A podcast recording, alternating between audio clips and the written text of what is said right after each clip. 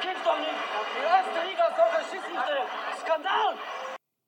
Ja, herzlich willkommen zur zweiten Ausgabe, zur zweiten Folge von Sokrates fragt, ein Podcast zu Fußball und Gesellschaft.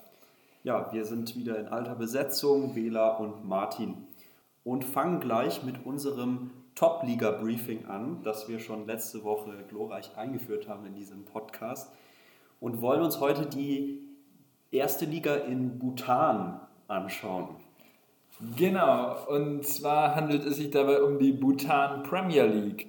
Die Bhutan Premier League ist der Nachfolger der 1996 gegründeten A-League und eben ja, wurde 2012 eben gegründet als neue höchste Spielklasse. Und ähm, ja, im Moment ist noch irgendwie Pause. Also die Saison 2020 ist vorbei, die Saison 2021 hat noch nicht begonnen. Es spielen acht Teams in dieser Liga und der ähm, aktuelle Titelträger ist Timpu City FC. Das ist auch der Rekordmeister zusammen mit Transport United, ebenfalls aus der Hauptstadt Thimphu. Und eben beide Vereine konnten bisher seit 2012 zwei Titel gewinnen. Eben, und da sieht man, dass diese Liga doch ziemlich ausgeglichen ist. Und eben auch wenn es eben tatsächlich noch nicht so viele Spielzeiten gespielt wurden, ist es doch interessant, dass die Rekordmeister irgendwie erst zwei Meistertitel für sich gewinnen konnten. Und allgemein ist die Geschichte des Fußballs in Bhutan noch sehr jung, weil eben der eben erst in den 50er Jahren durch indische und europäische Lehrer, die zum Aufbau des Bildungswesens nach der Unabhängigkeit in das Königreich kamen, irgendwie den Fußball in das Land gebracht haben und es eben ja der, der, Fußball hat es schwer sich auch vor allem gegen die die Nationalsport die Nationalsportart das Bogenschießen durchzusetzen. Und es hat eben lange Zeit gebraucht, damit sich der Fußball in Bhutan entwickeln konnte. Genau, Bekanntheit hat der Fußball in Bhutan vor allem durch den Film The Other Final gewonnen. Da hat der niederländische Regisseur Johann Kramer hat ein, im Jahr 2002 einen Dokumentarfilm gedreht und zwar über ein Freundschaftsspiel zwischen den Nationalmannschaften von Bhutan und der Karibikinsel Montserrat. Das Besondere eben ist, dass im, im Jahr 2002, als dieses Spiel gespielt wurde, Bhutan und Montserrat die beiden letzten Plätze der FIFA-Weltrangliste belegt haben und daher eben dieses Spiel ähm, stattfand. Und eben es fand am selben Tag statt wie das Finale der WM 2002 und trägt deshalb, deshalb trägt der Film natürlich auch den Namen The Other Final. Und ja, Bhutan hat dieses Duell dann mit 4 zu 0 für sich entschieden, wobei eben das Sportliche irgendeine Nebensache war und es tatsächlich einfach darum ging zu zeigen, dass eben auch der Fußball mehr ist als nur der Profifußball, der bei der Fußballweltmeisterschaft damals in Japan und Südkorea geboten wurde. Ja, eine schöne Message, ein schöner Film. Und damit kommen wir dann auch schon gleich zu den aktuellen News, den News des Tages. Und äh, da wollten wir zuerst einmal auf die DFB-Pokal- Begegnungen zurückblicken, die jetzt, die gestern stattgefunden haben. Zum einen gab es, also es gab ein, ein kurioses Spiel, kann man sagen, nämlich Rot-Weiß Essen hat tatsächlich in der Verlängerung gegen Leverkusen gewonnen mit 2 zu 1 durch Tore von Kefki und Engelmann in der 108. und 117. Minute der, der Verlängerung. Das ist natürlich nach dem, nach dem Bayern aus im, gegen Kiel die zweite große Sensation im Pokal, kann man sagen. Vielleicht noch, dass Ulm Aue rausgehauen hat, das auch noch eine, kann man auch noch als Sensation zählen. Ja, ja. ja. Alter Schwabe. Das, äh, hast, hast du das Spiel gesehen zufällig? Ich habe es leider nicht nee, gesehen. Nee, ich habe es nicht gesehen. Ich habe es nur so irgendwie verfolgt, ab und zu mal. Also irgendwie den Zwischenstand mir angeguckt. Aber ja, ich habe irgendwie nicht gedacht, dass ich als Kohlegegner mal so begeistert von RWE sein würde ähm, wie ich das jetzt gestern Abend und heute bin. Also ne, ich meine natürlich nicht den Energieversorger damit, sondern eben Rot-Weiß Essen. Und ähm, ja, ähm, fand, ähm, und, und ja, ich finde es einfach toll, dass es irgendwie der DFB-Pokal ähm, ja, macht dieses Jahr richtig Spaß. Die Bayern sind draußen, Glyphosat Leverkusen ist draußen. Ja, und dass Essen eben trotz irgendwie Rückstand in der Verlängerung das Spiel noch drehen konnte, ist natürlich sensationell. Und ähm, zeigt ja, dass der DFB-Pokal tatsächlich irgendwie einer der Gründe ist, warum man trotz irgendwie der immer größer werdenden Leistungsunterschiede ähm, es noch Spaß macht, Fußballfan zu sein. Ja, damit sind eigentlich auch nur noch zwei Big Player im DFB-Pokal drin, nämlich einmal der, der Traditionsclub Rasenballsport und der BVB. Und ja, Leverkusen raus, äh, Bayern raus, das könnte eine interessante, interessante Geschichte werden. Ja, und ich meine, auch der BVB hat sich ja jetzt nicht so mit Ruhm bekleckert gestern. Genau, der BVB hat nämlich auch gespielt gestern gegen, äh, gegen Paderborn und ganz knapp nur mit 3 zu 2 auch in der Verlängerung äh, gewonnen. Nach dem Spiel gab es dann noch so ein bisschen Diskussion, vor allem der Trainer von Paderborn, Steffen Baumgart, war sehr sauer. Guter Mann. ja, ähm, der meinte, dass das Tor, das Dortmund geschossen hat, dann in der Verlängerung von, das, von Erling Holland, dass es ein Abseitstor gewesen ist. Und ja, da gab es dann noch, also Hast du diese Kontroverse dann irgendwie noch mitbekommen? Äh, am Rande, ich habe aber irgendwie die Szene nicht wirklich gesehen. Hast du es gesehen? Ich habe mir das Tor angeschaut, allerdings nicht mit der Intention, das Ganze irgendwie auf Absatz zu überprüfen. Ich habe okay. mir einfach nur die, die Zusammenfassung sozusagen ja. angeschaut. Auf jeden Fall hat sich der BVB auch schwer getan, weiterzukommen, hat es aber geschafft, im Gegensatz eben zu Leverkusen. Und dann gab es, glaube ich, bestimmt auch noch ein spannendes Pokalspiel zwischen Kiel und Darmstadt. Zumindest hat, ist das erst im Elfmeterschießen geendet mit 7 zu 6 für Kiel. Und Bremen hat noch einen souveränen Sieg gegen Reuter Fürth eingefahren mit 2 zu 0. Ja, Kiel scheinen die schon Spezialisten für Elfmeterschießen zu sein, egal ob als Außenseiter gegen die Bayern oder als Favorit gegen Darmstadt 98. Ja, ähm, das stimmt. Obwohl Kiel zweimal dieses Mal verschossen hat, im Gegensatz zum mhm. Spiel gegen Bayern. Aber ja, hat ja, gereicht. irgendwie, wenn du von neun Elfmetern zwei verschießt, ist das immer noch ziemlich gut. Also, ja. Ne, also, ja. Und der Sieg ist natürlich eingefahren worden, das ist ja. das Wichtigste. Ja, dann äh, ein weiteres Thema, dem wir uns noch widmen wollten, ist die aktuelle Situation bei Mainz 05 ähm, dass neben Schalke so ziemlich das schlechteste Team in der Bundesliga aktuell ist und sich sehr schwer tut, den Klassenerhalt irgendwie zu meistern oder im Abstiegskampf Schritte voranzugehen. Und dafür ist aber jetzt in der Wintertransferperiode viel passiert. Es sind einige Spieler gekommen, einige Spieler abgegangen. Der prominenteste Abgang ist sicherlich der Top-Torjäger Jean-Philippe Mateta, der mit sieben, ja, mit sieben Toren in der laufenden Saison aktuell mit Abstand der beste Torschütze gewesen ist von den Mainzern und jetzt leider, leider nach Crystal Palace verliehen wurde, bis Sommer 2022 mit Kaufoption, so ziemlich eigentlich der schlechteste Deal, den man sich irgendwie aushandeln kann. Auf der anderen Seite sind aber immerhin mit Dani da Costa und Dominic Kor zwei vielversprechende Frankfurter äh, nach Mainz gekommen die auch sehr gute Impulse gezeigt haben im Spiel gegen RB Leipzig, das ja gewonnen wurde mit 3 zu 2. Ja, wie schätzt du die also, Transfers also, ein? Ja, also ich denke, dass die Verpflichtungen von Danny da Costa und Dominic Kor gut sind. Also die, ähm, das sind zwei Spieler, die absolut gezeigt haben, dass sie auf Bundesliga-Niveau spielen können. Ne, sie sind auf jeden Fall eine Verstärkung und auch sofort eine Verstärkung, kommen in Frankfurt, das heißt, kennen das Rhein-Main-Gebiet, ähm, ne, müssen jetzt sich nicht groß akklimatisieren, kennen die Bundesliga, ja, wollen auch zeigen, dass sie mehr können, als ihnen in Frankfurt zugetraut wurde. Und man hat ja schon im Spiel gegen Leipzig gesehen, wie sehr sie das Mainzer Spiel beleben. Also da würde ich sagen, auf jeden Fall eine gute Transfers. Bei Mateta bin ich mir unsicher. Zum einen, ne, dass es eben eine Laie ist, das heißt, man kriegt jetzt noch kein Geld und irgendwie, was man irgendwie hätte zum Beispiel wieder reinvestieren können noch.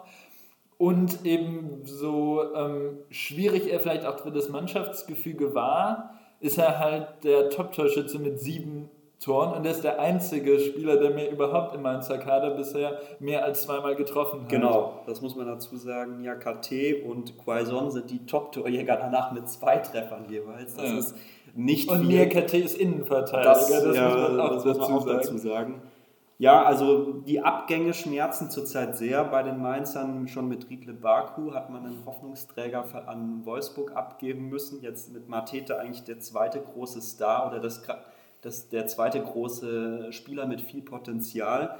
Der Ersatz Robert Glatzel von Cardiff City ist jetzt auch nicht gerade vielversprechend, sage ich mal, in der Hinsicht, dass er zum einen in der zweiten englischen Liga nur gespielt hat bisher und in 21 Spielen mit drei Toren und zwei Vorlagen jetzt auch nicht die besten statistischen Werte. Nein, er hat nicht, also, wobei gut, dann kann die sich kennen, also Robert Glatzel hat ja, bevor er nach Cardiff gewechselt ist, bei Heidenheim gespielt und ich glaube, wenn man in Heidenheim bei Frank Schmidt irgendwas lernt, dann ist es Leidenschaft.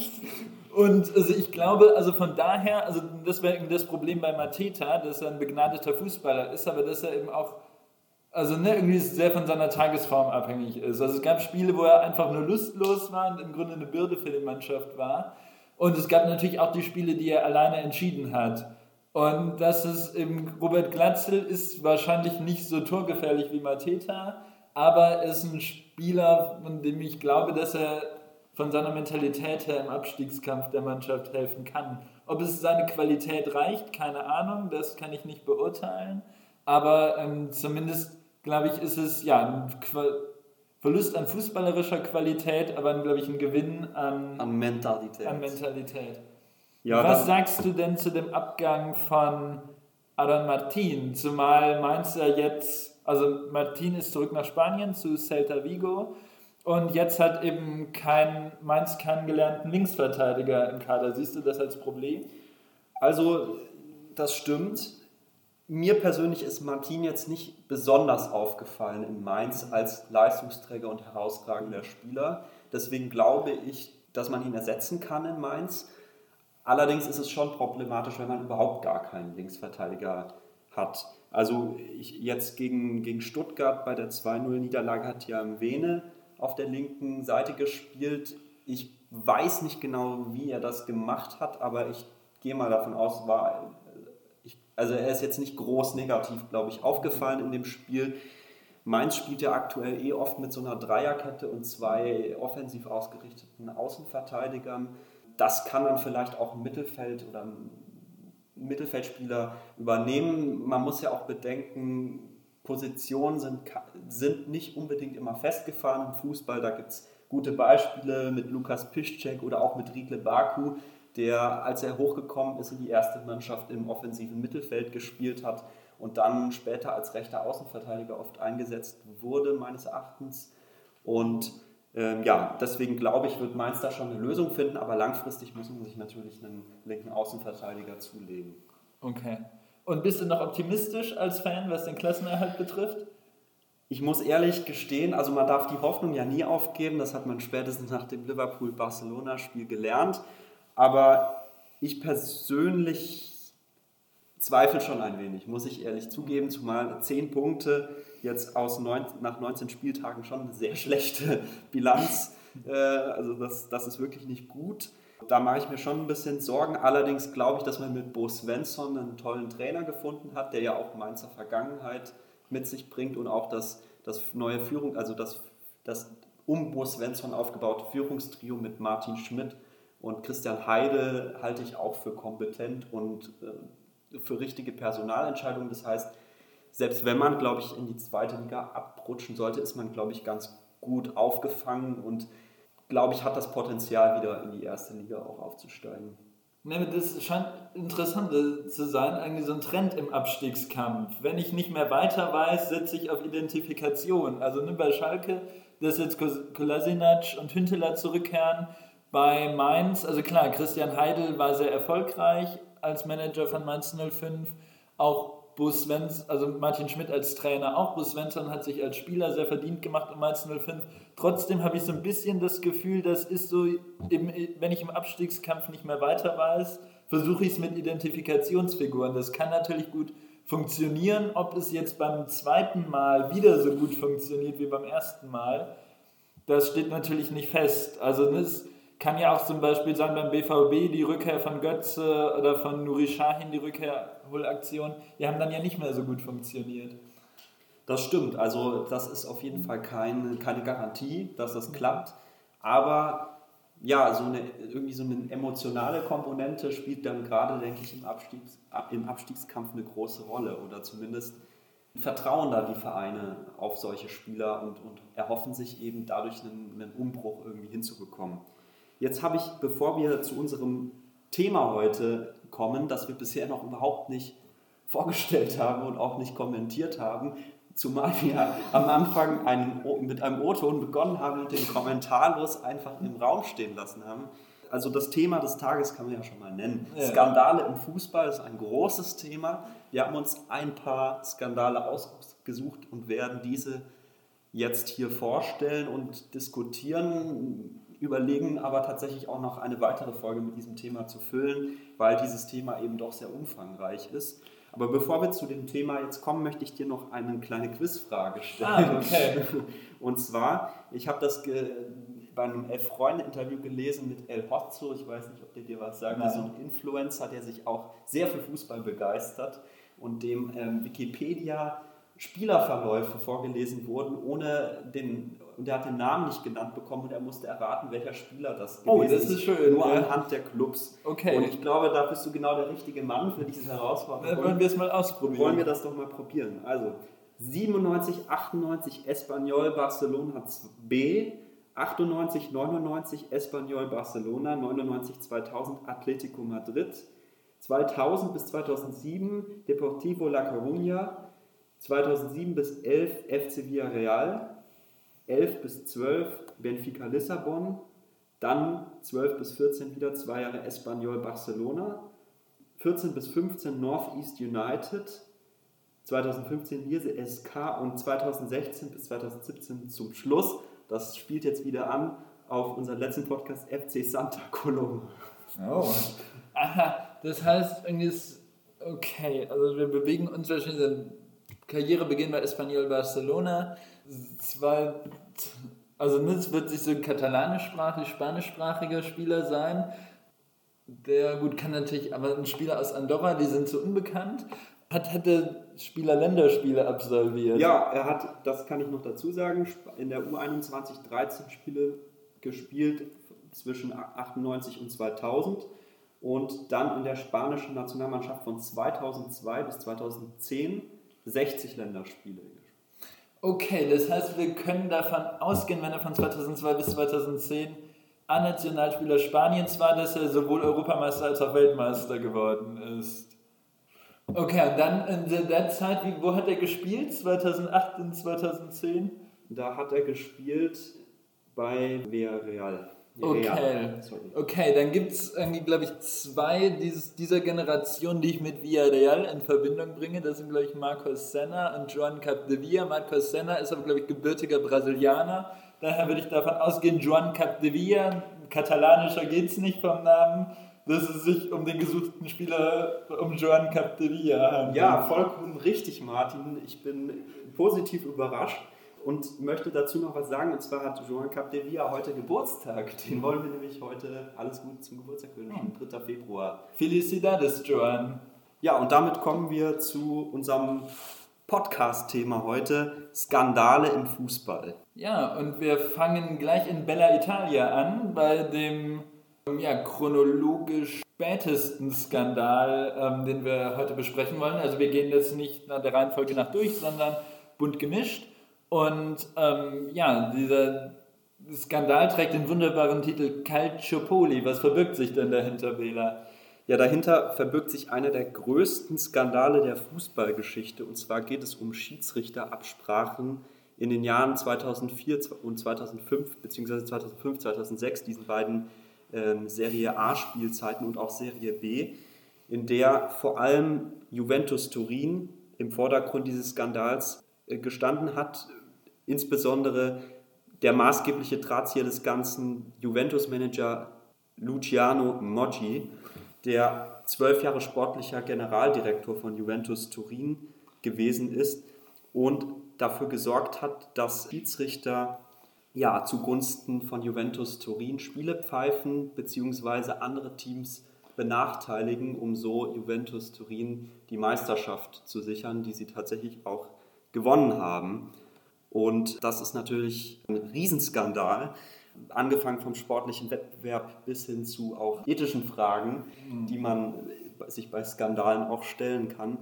Und dieser Skandal hatte fatale Konsequenzen oder sehr große Konsequenzen. Und zwar musste Juventus Turin, dieser Verein ist zu vergleichen mit dem FC Bayern München in Deutschland, musste in die zweite Liga absteigen und ihm wurde die Meisterschaft aberkannt 2005, 2006. Mir ist immer noch nicht klar, wie haben diese Manipulationen funktioniert. Also hat Moji dann über den Schiedsrichter angerufen und irgendwie gesagt, hier, ich biete dir Geld. Ja, nur, dass es irgendwie strittige Schiedsrichterentscheidungen sind, diese 50-50-Entscheidungen oder so, dass man die halt im Zweifel zugunsten von Juve pfeift. Oder wie hat das dann funktioniert?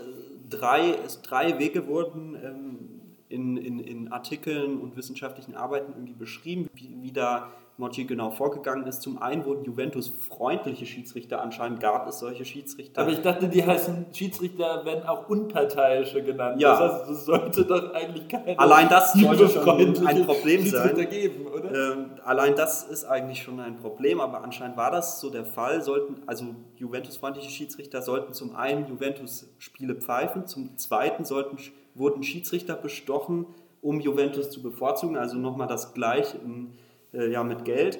Und drittens erhielten Spieler in Spielen, an denen Juventus nicht beteiligt war, ungerechtfertigte Verwarnungen und Entlassungen, die zu sperren und damit zu ihrer Nichtverfügbarkeit für, den, für ein bevorstehendes Spiel Also es wurden nicht nur Juventus-Spiele gekauft, also Schiedsrichterentscheidungen, sondern auch bei Spielen des irgendwie Gegners davor. Das heißt quasi, dass man schon irgendwie im Spiel irgendwie vor dem Duell gegen Juventus irgendwie den besten Spieler des Gegners vom Platz stellt, oder? Genau. Damit er gesperrt ist. Ja, Okay, wow.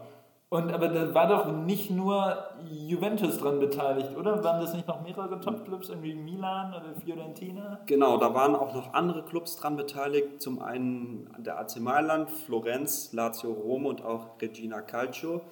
Die anderen Vereine allerdings in, in deutlich geringerem Ausmaß, sodass es bei diesen Vereinen nur zu, zu Punktabzügen kam für die nächste Spielzeit, äh, während halt eben Juventus als einziges Team absteigen musste. Und ja, also beim AC Mailand muss das auch so ausgesehen haben, dass sie versucht haben, eben so ein, ein alternatives System auch mit Schiedsrichtermanipulation aufzubauen. Also sie, sie wollten auch so ein System aufbauen, aber wahrscheinlich in deutlich geringerem Maße oder hat das, das Ganze war noch nicht so etabliert, weshalb da die Strafe dann geringer ausgefallen ist. Ja, auf jeden Fall. Also ich denke, wir sind uns alle einig, dass es sich hierbei um einen sehr großen Skandal handelt, wenn eben Schiedsrichterleistungen gekauft sind und zwar über zwei Spielzeiten hinweg. Und eben kann das natürlich in so einer engen, in engen Spielen eben auch dazu führen, dass im Sieg, Niederlage oder Unentschieden davon abhängen. Und das ist eine, ja natürlich irgendwie klar, dass sich eine Meisterschaft gekauft wurde und daher ähm, ja die Konsequenzen finde ich auch völlig angemessen sind, auch wenn sie natürlich hart sind für so einen Verein. Ja, also man kann natürlich auch rückblickend sehen, welche, welche Konsequenzen das auch dann auf die zukünftigen Spielzeiten gehabt hat. Also ab 2007 war Inter Mailand der dominierende Verein in der Serie A, weil Inter Mailand nicht in dem Maße in diesen Skandal verwickelt war. Später gab es dann auch Berichte, dass Inter Mailand dann auch damit irgendwie verstrickt war. Allerdings zu dem Zeitpunkt des Urteils war das nicht der Fall. Und äh, Inter Mailand konnte sich in den folgenden Jahren eben zum großen Verein in Italien aufbauen und hat 2010 dann sogar das Triple gewonnen. Da könnte man natürlich auch fragen, wäre das äh, möglich gewesen ohne diesen Skandal im Voraus, der Juventus eine schwere Zeit Ende der 2000er Jahre gekostet hat und erst ab 2012 hat der Juventus wieder den Sprung sozusagen an die absolute Spitze geschafft. Das war natürlich eine längere Durchstrecke, aber umso verwunderlicher auch irgendwie, dass das wieder dann so schnell nach oben gegangen ist und Juventus jetzt mittlerweile wieder fast, also diese Spielzeit zum Glück endlich mal nicht. Es ist ein bisschen spannender, aber die Spielzeiten davor war Juventus ja wirklich unangefochten die Nummer 1 in Italien. Und das finde ich ja tatsächlich sensationell, sie es irgendwie in die zweite Liga gegangen sind, in der zweiten Liga Punktabzug bekommen haben, ne, irgendwie die meisten Starspieler den Verein verlassen haben und sie dann trotzdem sofort den Wiederaufstieg geschafft haben und eben sich dann doch wieder geschafft haben, in der Spitzengruppe zu etablieren, bis hin zu der Dominanz, die sie jetzt wieder ausgestrahlt haben im italienischen Fußball. Ja, dann kommen wir doch zu unserem zweiten Skandal, den wir vorstellen wollen, dem Bundesliga-Skandal von 1971. Genau, also ein sehr großer Zeitsprung zwischen 1971 und 2006. gleichzeitig aber eben auch sehr ähnlich, weil es auch hier um gekaufte und verkaufte Spiele ging, ähm, nur auf einem etwas geringeren Level. Also es ging nur um eine einzige Saison, es ging auch nur um 18 Spiele und eben zu einer Zeit, in dem das Profitum noch nicht so entwickelt war. Das heißt, die meisten Spieler in der Bundesliga waren zwar schon Profis, also haben nichts anderes gemacht, außer eben Fußballer zu sein. Die ähm, Gehälter, die sie damals hatten, also waren aber eben noch nicht so hoch. Es gab eine Ober Gehaltsobergrenze vom DFB vorgeschrieben von 1500 Mark und dementsprechend eben es noch durchaus attraktiv war für Spieler, sich was dazu zu verdienen sodass es eben diese Möglichkeiten genutzt wurden. Und zwar ging es da nicht um den Meisterschaftskampf wie in Italien, sondern um das andere Ende der Tabelle, nämlich den Abstiegskampf.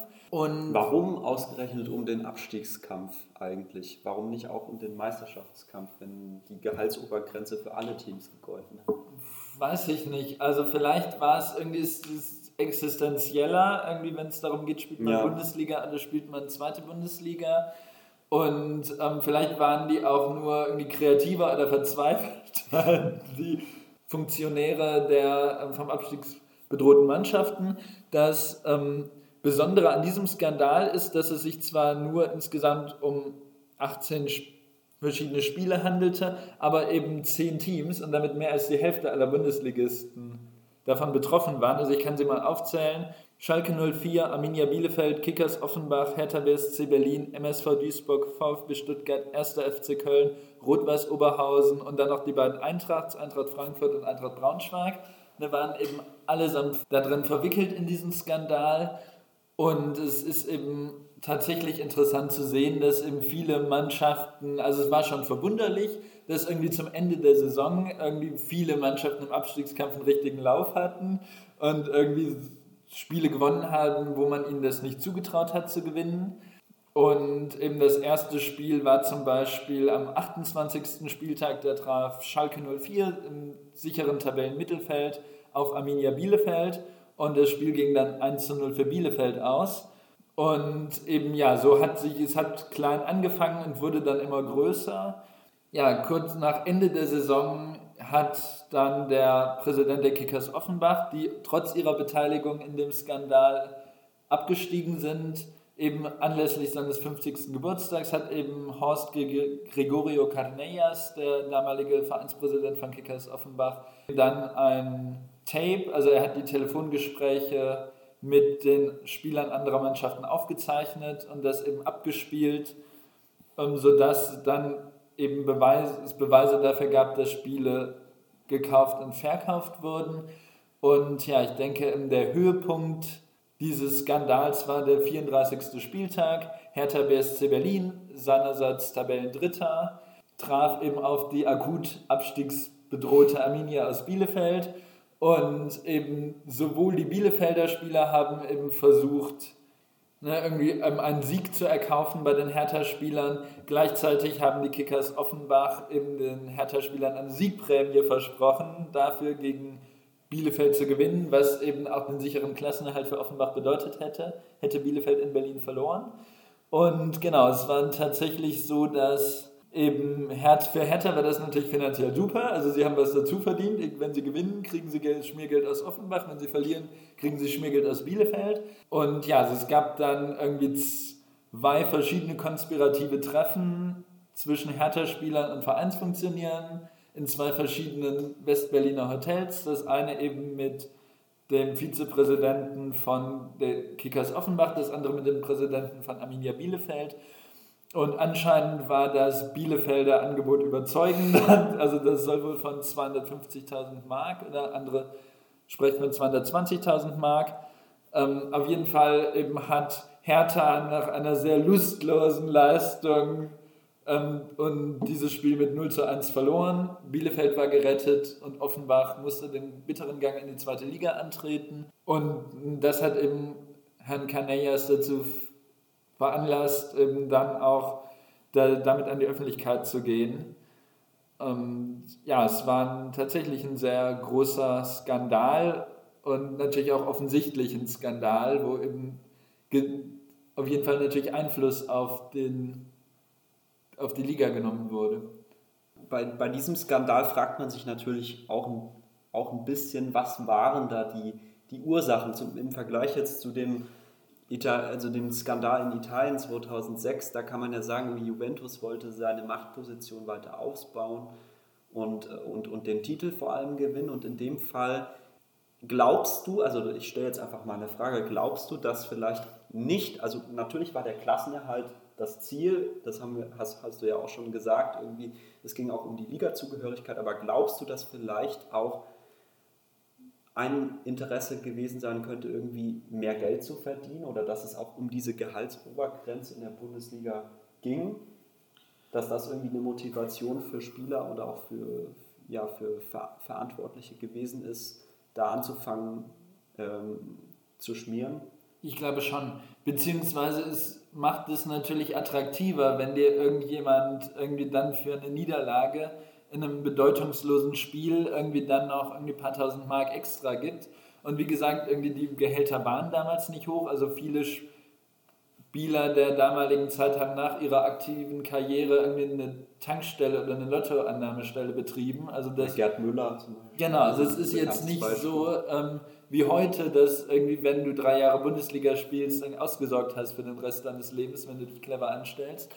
Ähm, und natürlich hat das dazu geführt, dass es eben auch zum, einige Spieler eben dann sehr attraktiv war. Also es waren ja auch Nationalspieler betroffen. Also der Kölner Torwart Manfred Manglitz zum Beispiel, bei Schalke einige Stars wie Stanley Buda, Klaus Fichtel, Klaus Fischer, das sind ja alles Größen des deutschen Fußballs der damaligen Zeit.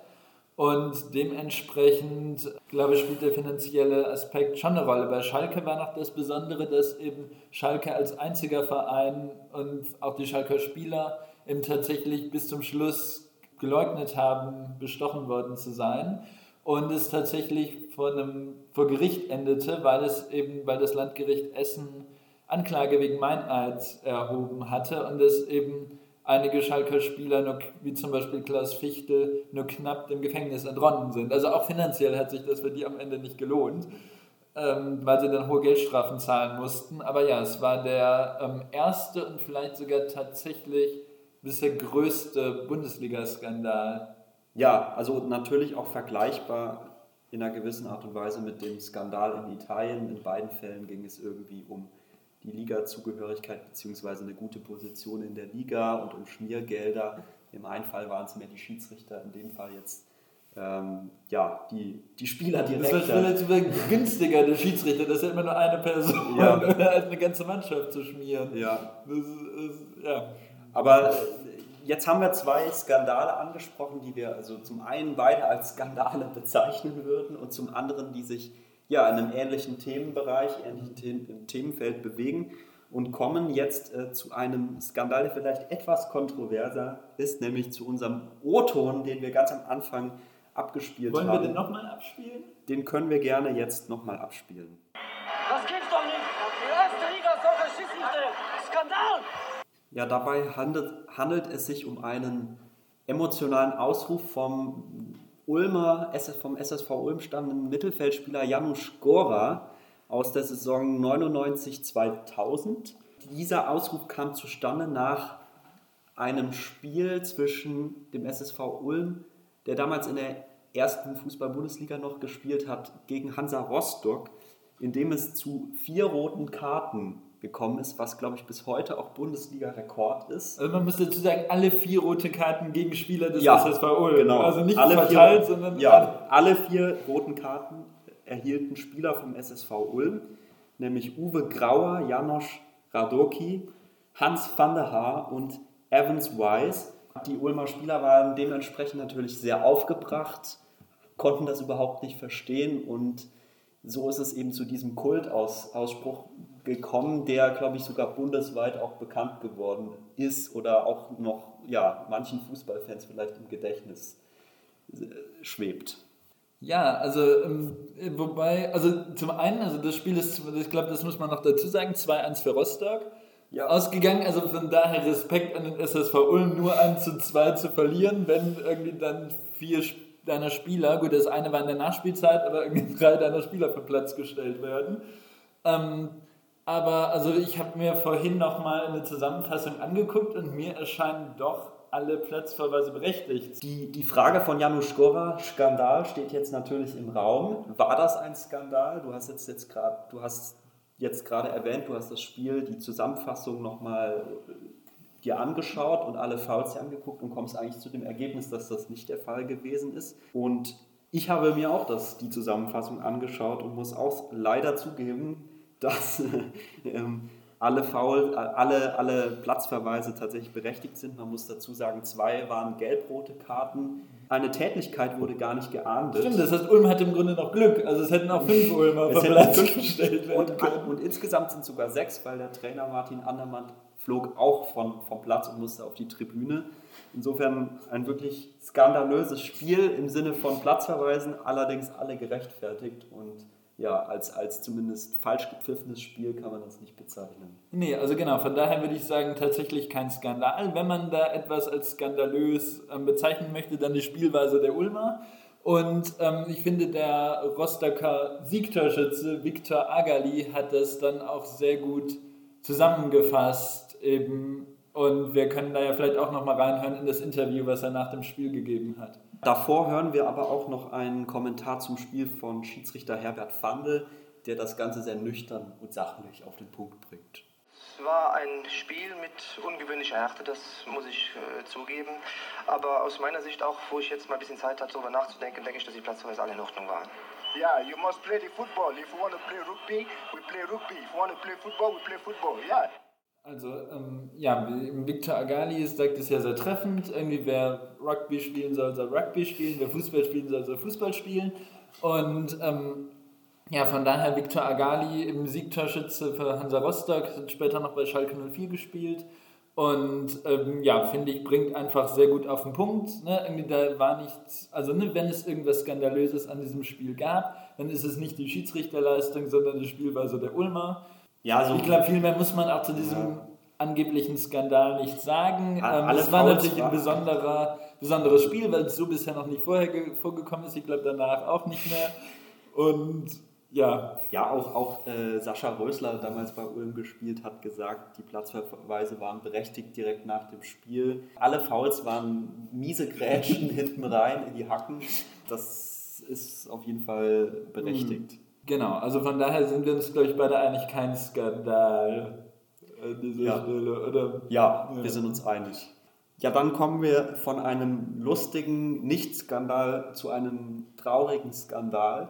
Genau, und zwar ist das jetzt ein Skandal. Also bisher war ja auch der Podcast doch immer so ein bisschen humorvoll. Und ja, das wird sich jetzt in dem nächsten Skandal, den wir ansprechen, etwas ändern. Und zwar ist es tatsächlich, also wir sind ja ein Podcast, der sich sowohl mit fußballerischen Themen als auch mit gesellschaftlichen Themen auseinandersetzt und dann guckt, wie hängen die miteinander zusammen. Und das ist jetzt eben ein so ein Beispiel dafür. Und ja, das eben zeigt, dass sich Fußball und Gesellschaft oder Politik nicht so einfach voneinander trennen lassen, wie das gerne behauptet wird. Und eben es handelt sich um die Fußball-Weltmeisterschaft 1978 statt.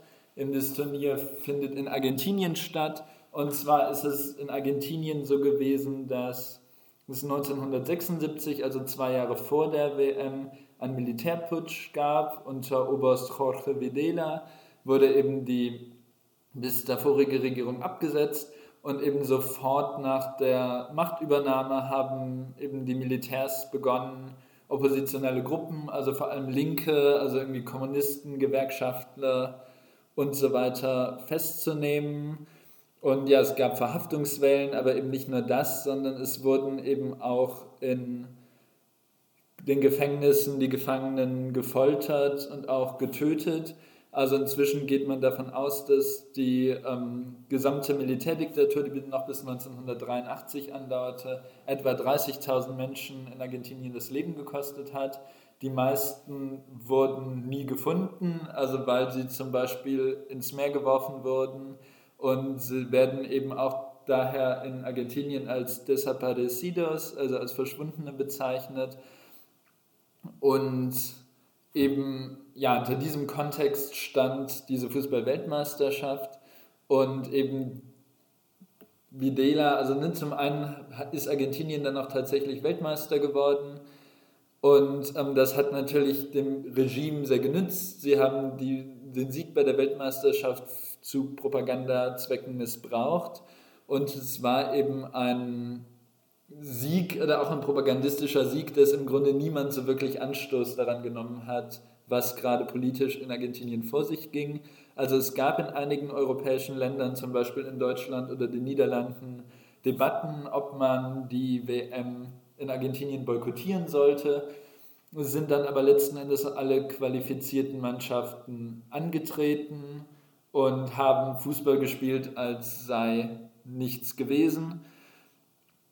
Und ähm, ja, da hat eben auch David Winner, ein Journalist, in einem Artikel im Januar 2010 für Elf Freunde eben geschrieben, je mehr man über die WM, äh, Entschuldigung, je mehr man über die WM 1978 in Argentinien erfährt, desto klarer wird, dieses Turnier hätte niemals stattfinden dürfen. Einer der Gründe ist ein freundlich aussehender Gebäudekomplex am nördlichen Ende der belebten Avenida del Libertador in Buenos Aires. Die Anlage liegt in unmittelbarer Nähe des River Plate Stadions, wo viele Spiele der Weltmeisterschaft ausgetragen wurden, unter anderem das Finale. Die ESMA wird zum betriebsamsten der insgesamt 340 Konzentrationslager. Und eben das zeigt im Grunde ne, die Absurdität. Also ne, in unmittelbarer Nähe des Stadions, wo die Argentinier den WM-Titel feiern und Fußballspiele stattfinden, werden Menschen oft Unschuldige, also es richtete sich dann später nicht mehr nur gegen Kommunisten, sondern eben auch gegen jegliche Menschen, die sich kritisiert haben, äh, es gewagt haben, die Militärregierung zu kritisieren, eben selbst irgendwie Priester und Künstler und Studenten, auch Schulkinder wurden gefoltert und getötet. Und ja, das war ähm, wahrscheinlich tatsächlich einer der größten Skandale der WM-Geschichte. Und ja, weil, ähm, entschuldige, liebe Zuhörerinnen und Zuhörer, jetzt wird es tatsächlich sehr zynisch, ähm, als wenn das alles noch nicht schlimm genug gewesen wäre, meinte die ja, DFB 11 oder die Leitung des Deutschen Fußballbundes da noch einen draufzusetzen. Und ähm, zwar ja, hat sich die, der gesamte DFB-Tross sehr unglücklich im euphemistischen Sinne verhalten. Also es fing an mit Interviews, die Kapitän Bertie Vogts eben gegeben hat, äh, wo er auf eine Frage eines Journalisten, ob es ihm denn etwas ausmache, eine Weltmeisterschaft in einem Land zu spielen, in dem täglich Menschen gefoltert würden, eben mit der Gegenfrage geantwortet hat, würden sie die gleiche Frage stellen, wenn die Spiele in der Sowjetunion stattfinden würden. Das kann man vielleicht jetzt irgendwie noch als irgendwie schlagfertigen Whataboutism abtun, aber eben ja, es kommt, und das ist im Grunde das Allerskandalöseste. Also zudem hat Fuchs noch gesagt, Argentinien ist ein sehr geordnetes Land, ich kann hier nichts Böses erkennen. Und das Allertraurigste oder der Tiefpunkt der ähm, sowohl der schlechten Leistung des DFB sowohl auf als auch neben dem Platz war die Einladung des ehemaligen Wehrmachtsoffizier Hans-Ulrich Rudel in das Mannschaftsquartier, was auch sehr sensibel in einer Militärakademie war, eben genau in einer Akademie der Militärs, die eben 30.000 Menschen getötet haben. Und dort haben sie einen, e, einen ja, ähm, Nazi-Offizier empfangen, der eben offensichtlich immer noch Nazi war. Also er ist eben dann nach dem Zweiten Weltkrieg nach Argentinien gezogen und hat eben auch anderen gesuchten Nazis bei der Flucht nach Südamerika, insbesondere nach Argentinien, geholfen und somit ihnen geholfen, sich der Justiz zu entziehen.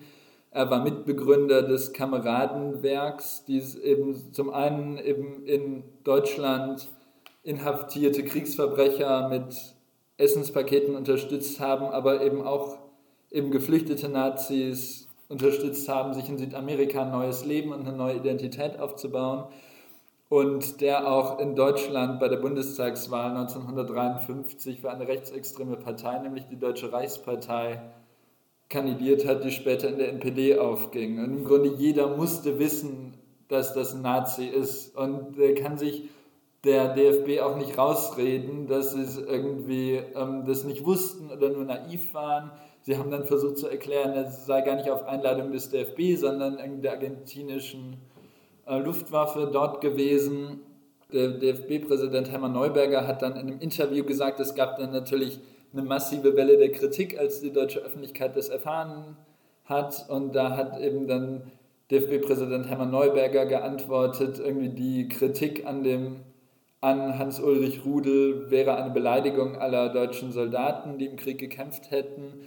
Und ja, das ist einfach nur zynisch und es zeigt eben auch, dass man, glaube ich, nicht nur naiv war, sondern dass zumindest Hermann Neuberger da irgendwie wohl wahrscheinlich immer noch einfach ein strammer Nazi war. Und ich glaube, anders ist das nicht zu erklären und ist wahrscheinlich ja auch der größte Skandal, über den wir heute berichten, weil das ist, ja, irgendwie das Ganze ist doch sehr arg.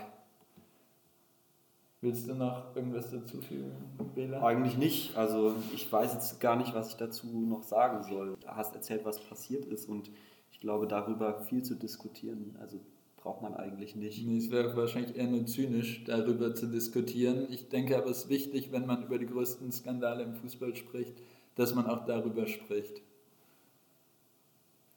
Ja, und äh, zum Abschluss wollen wir uns noch einen, einen Skandal in Form von Spielern anschauen. Und zwar gab es in der Geschichte des Fußballs immer wieder auch Fußballprofis, die eigentlich gar keine Fußballprofis gewesen sind und versucht haben, entweder aus eigener Intention oder aber durch dubiose Manager ja, eine Profikarriere zu starten oder ins Profigeschäft reinzurücken.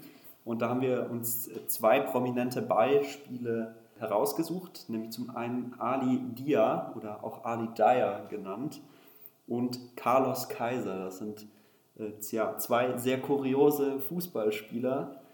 Und bevor wir loslegen, diese Fußballspieler vorzustellen und ein bisschen darauf einzugehen, was sie so getrieben haben und was sie so kurios macht, möchten wir euch noch einen O-Ton vorspielen, der vielleicht schon einen kleinen Hinweis darauf gibt, wer Ali Daya ist.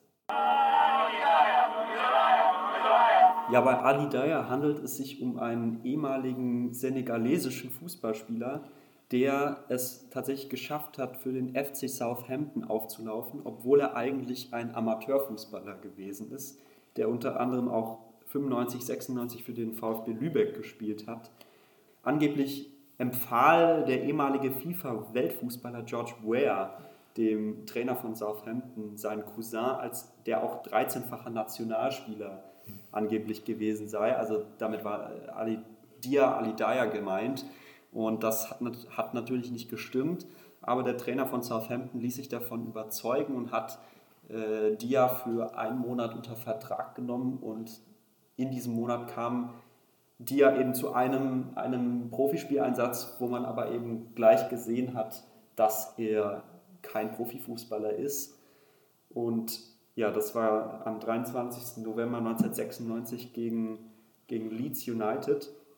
Ja, die, die, die Leistung war unterdurch, spektakulär unterdurchschnittlich und das fehlende spielerische Niveau ihm gleich anzusehen obwohl ihm fast tatsächlich ein Erstligator gelungen ist, was relativ, also das kann man auf Videoaufnahmen auch sehen, dass er eine, eine große Chance gehabt hat in diesem Spiel. Aber ja, nach diesem Spiel war klar, Dia kriegt keinen Profivertrag, keinen langfristigen, wird entlassen. Und er, Dia war, ist dann auch lange verschwunden gewesen, man wusste nicht genau, wo er ist. Und das hat ihm auch einen gewissen Kultstatus oder er hat sich dadurch einen gewissen Kultstatus erspielen können durch dieses eine Spiel bei den Fans in Southampton und deswegen existiert dieser Fangesang, der ihn als Lügner bezeichnet.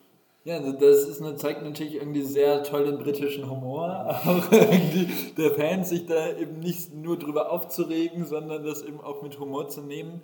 Und es ist trotzdem faszinierend, wie tatsächlich sowas passieren kann. Also das irgendwie, wir sind immerhin schon Mitte der 90er Jahre. Irgendwie, dass es, gut, es gab wahrscheinlich noch kein so flächendeckendes Scouting, aber irgendwie, dass ein, eine Person allein vom Hörensagen her verpflichtet wurde. Gut, man war sich wahrscheinlich des Risikos bewusst, ansonsten hätte man ihm gleich einen längeren Vertrag gegeben. Und ja, trotzdem natürlich irgendwie faszinierend, dass irgendwie Southampton einfach so gut auf Empfehlung, George Ware ist natürlich eine große Persönlichkeit des Weltfußballs, aber trotzdem dann einfach so einen Spieler kauft, ohne irgendwie den selber mal spielen gesehen zu haben. Ja, also Ware kommt aus Liberia und äh, ja, da, die ja aus, aus, aus dem Senegal irgendwie so ganz stimmig war das von Anfang an nicht, aber gut, es ist nicht aufgeflogen. Und deswegen kann man das natürlich schon auch als Skandal bezeichnen. Ein Lügner, der sich in die erste Liga irgendwie hoch es, es schafft, in der ersten, ersten Liga in England zu spielen, auch wenn es fraglich ist, ob, ob tatsächlich Dia selbst der Akteur in diesem Fall gewesen ist. Das ist aber bei unserem zweiten Beispiel eindeutig der Fall, dass äh, der Spieler selbst sehr aktiv darin gewesen ist, sich als Fake-Fußballer an verschiedene Clubs, ja, an, an verschiedene Clubs heranzutreten, um als Profifußballer spielen zu dürfen, beziehungsweise unter Vertrag genommen werden zu Also es ist ganz wichtig, das nicht spielen zu Ja. dürfen. Also, weil eben sich bei diesem Spieler handelt es sich eben um den Brasilianer Carlos Kaiser, der es geschafft hat, In irgendwie- Anlehnung an Franz Beckenbauer. Der es eben äh, geschafft hat, 20 Jahre lang als Profifußballer sein Geld zu verdienen, ohne tatsächlich Fußball zu spielen. Und ähm, ja, wie ist er denn da vorgegangen? Ja, also er nannte sich den, den Kaiser von Rio und äh, hatte, hatte ein, ein großes, hat sich ein großes Netzwerk aufgebaut im Laufe seiner Karriere, das aus, aus professionellen Fußballspielern bestand, mit denen er gut befreundet war und die ihm sozusagen ein bisschen Rückendeckung gegeben haben und ihn auch weiterempfohlen haben an Clubs. Und er hatte eben das Glück, dass in, zu seiner Zeit eben es das Internet noch nicht gab und man irgendwie nicht zurückverfolgen konnte, wo hat er schon gespielt, welche, welche Scouting-Berichte haben ihn irgendwie gut bewertet und so weiter. Und so hat er es eben geschafft, einen Mythos um seine Person zu bilden. Und ja, bei, bei Clubs wie Ajaccio, bei, bei Vasco da Gama, bei Fluminense gesch- stand er unter Vertrag. Allerdings hat er auch noch ein paar andere Methoden angewandt, nämlich hat er öfter mal Verletzungen vorgetäuscht. Und auch da hatte er das Glück, dass eben medizinische Berichte noch nicht so gut waren, sodass seine Aussage immer gegenüber der Aussage des Arztes stand und er sich dadurch, ja, dadurch keiner beweisen konnte, dass er wirklich verletzt war oder, oder eben nicht verletzt war. Und so konnte er sich hochmogeln und bei, bei Topclubs spielen. Ja, aber das zeigt dir, dass Carlos Kaiser doch ein sehr charismatischer Mensch sein muss. Also irgendwie, wenn du es schaffst, irgendwie da eben andere Spieler davon über, zu überzeugen, dich zu decken oder irgendwie dir zu helfen, einen Profivertrag zu bekommen, obwohl irgendwie klar ist, dass du nicht Fußball spielen kannst oder nicht auf dem Niveau Fußball spielen kannst, ähm, dann, dann muss er ja doch, ein sehr, ähm, doch eine sehr gewinnende Art gehabt haben. Also auch irgendwie dann dazu Ärzte, manchmal stand Aussage gegen Aussage, aber eben auch Ärzte dazu zu bringen, tatsächlich eine Verletzung zu attestieren, die nicht vorlag. Ja, manchmal halfen ihm auch andere Ausreden, wie zum Beispiel seine Großmutter sei gestorben. Das war dann ein Grund, den er auch öfter mal gerne benutzt hat. Und er verhandelte auch mal kurzfristig gerne am Telefon mit Konkurrenzvereinen, obwohl es gar keine Anfragen gegeben hat, um irgendwie Druck aufzubauen. Manchmal hat er sich auch gerne. Dann wurde er dann suspendiert oder wie hat das dann funktioniert? Ja, also teilweise wurde er dann suspendiert. Er hat auch die Verträge, die er bekommen hat, waren auch, oft gar nicht so lang und er hat, sich, hat eben sich dann so von Vertrag zu Vertrag gehangelt.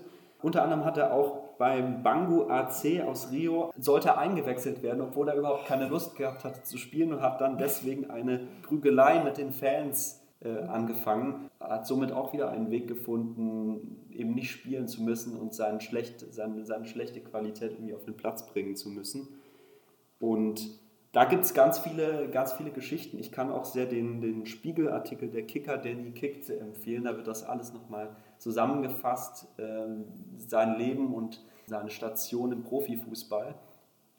Und ich glaube, ja, mit diesem kuriosen Fußballspieler können wir dann den Podcast für heute beenden und bedanken uns ganz herzlich bei euch fürs Zuhören. Genau, vielen Dank fürs Zuhören. Wir werden wahrscheinlich nochmal wir haben jetzt nicht alle Skandale, die uns eingefallen sind, geschafft, irgendwie hier in dieser Folge unterzubringen. Da wird es sicher in Kürze noch eine weitere Folge zum Thema Skandale geben. Ich hoffe, ähm, ja, die Mischung aus sehr doch irgendwie humorvollen Skandalen oder humorvollen Ereignissen und sehr ernsten Ereignissen war ja irgendwie gut oder nicht zu zynisch, irgendwie das so nebeneinander stehen zu haben. Und ja, wir bedanken uns ganz herzlich bei euch, dass ihr uns zuhört und ja, wünschen Tschüss, gut Kick und auf Wiedersehen. Auf Wiedersehen.